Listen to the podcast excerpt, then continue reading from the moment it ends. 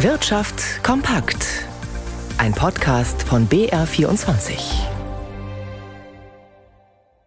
Mit Gabriel Wirth. Bundesarbeitsminister Hubertus Heil will Hunderttausende Geflüchtete mit Bleibeperspektive schneller in Arbeit bringen. Schwerpunktmäßig sollen dabei geflüchtete Ukrainerinnen und Ukrainer, aber auch Menschen aus anderen Ländern schneller in Jobs vermittelt werden. Das kündigte der SPD-Politiker in Berlin an. Ein Bericht von Martin Polanski. Arbeitsminister Heil spricht von einem Jobturbo, der nun gezündet werden soll. Rund 200.000 Ukrainerinnen und Ukrainer würden absehbar über ausreichende Deutschkenntnisse verfügen, weil sie ihre Integrationskurse abschließen. Jetzt gehe es darum, die Menschen dabei zu unterstützen, dass sie schnell eine Arbeit finden, so der SPD-Politiker. Die Jobcenter sollen zukünftig alle sechs Wochen die Geflüchteten ansprechen und bei der Arbeitssuche enger begleiten als bisher. Heil verweist darauf, dass bei mangelnder Kooperation auch Leistungen gekürzt werden können. Geflüchtete aus anderen Ländern sollen ebenfalls stärker durch die Jobcenter betreut werden. Die Bundesagentur für Arbeit bekommt dafür einen Sonderbeauftragten, der das Programm koordinieren soll. Laut Bundesagentur liegt die Arbeitslosenquote bei Personen aus den großen Asylherkunftsländern bei rund 30 Prozent im Vergleich zu 5,7 Prozent in der Gesamtquote. Von den seit dem letzten Jahr geflüchteten Ukrainern ist etwa jeder vierte erwerbstätig. Die bayerischen Staatsforsten wollen in ihren Wäldern insgesamt an die 500 Windräder bauen lassen. Bisher in Betrieb sind 101 Anlagen. Außerdem sind für gut 150 Windräder bereits Standortsicherungsverträge abgeschlossen.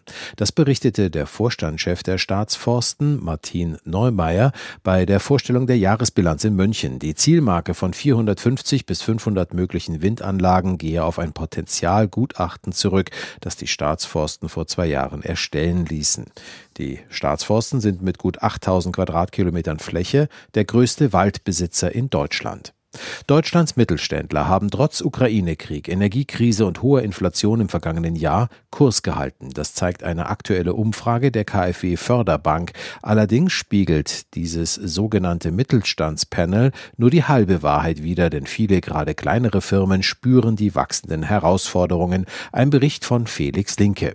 Die Lage war und ist offenbar besser als die Stimmung, fasst KfW-Chefvolkswirtin Fritzi Köhler-Geib die Ergebnisse ihrer Firmenumfrage Mittelstandspanel zusammen.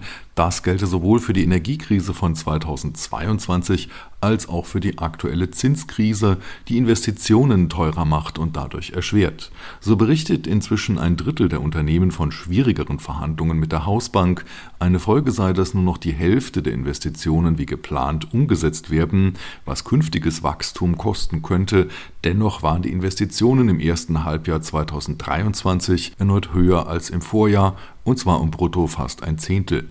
Noch stärker war das im letzten Jahr der Fall, als auch die Umsätze weiter zulegten. Insgesamt geht es um 3,8 Millionen kleine und mittlere Firmen in Deutschland, die den Großteil des Wirtschaftsgeschehens abbilden. Die KfW lobt die Unternehmen für ihre solide Finanzierung, so sei das Eigenkapital meist hoch und die Schulden daher tragfähig. Dennoch sank die Umsatzrendite zuletzt auf den niedrigsten Stand seit 2015.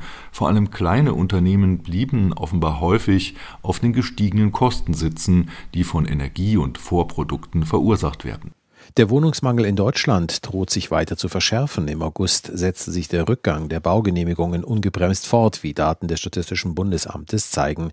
Demnach wurden im August 19.300 Wohnungen bewilligt. Das sind rund 32 Prozent weniger als im Vorjahresmonat. Die Branche leidet unter massiven Preissteigerungen bei den Baustoffen und den deutlich gestiegenen Zinsen. Und der digitale Euro rückt ein Stück näher. Die Europäische Zentralbank hat nun eine zentrale Weiche für die Einführung dieses des digitalen Euros gestellt.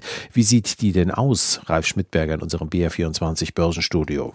Ja, der EZB-Rat hat heute entschieden, ab November in die Vorbereitungsphase nun zu gehen. Innerhalb von zwei Jahren sollen die Regeln erarbeitet werden für den digitalen Euro. Da soll auch die technische Seite geklärt werden, also welche Anbieter die Plattform und die Infrastruktur errichten sollen.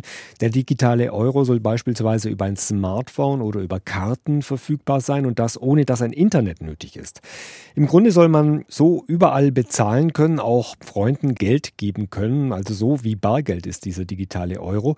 Man braucht dafür auch keine Bank mehr und keinen Kreditkartenanbieter. Das Ziel der EZB ist dabei, von den internationalen Zahlungsabwicklern unabhängiger zu werden und alles soll ganz sicher sein, weil die EZB eben die Stabilität des digitalen Euro garantiert.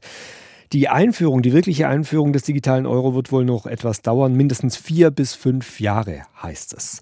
Zum Euro heute, der pendelt aktuell gegenüber dem Dollar um einen Dollar 0,535. Der Dow Jones im Moment ein halbes Prozent im Minus, der DAX sogar ein Prozent im Minus.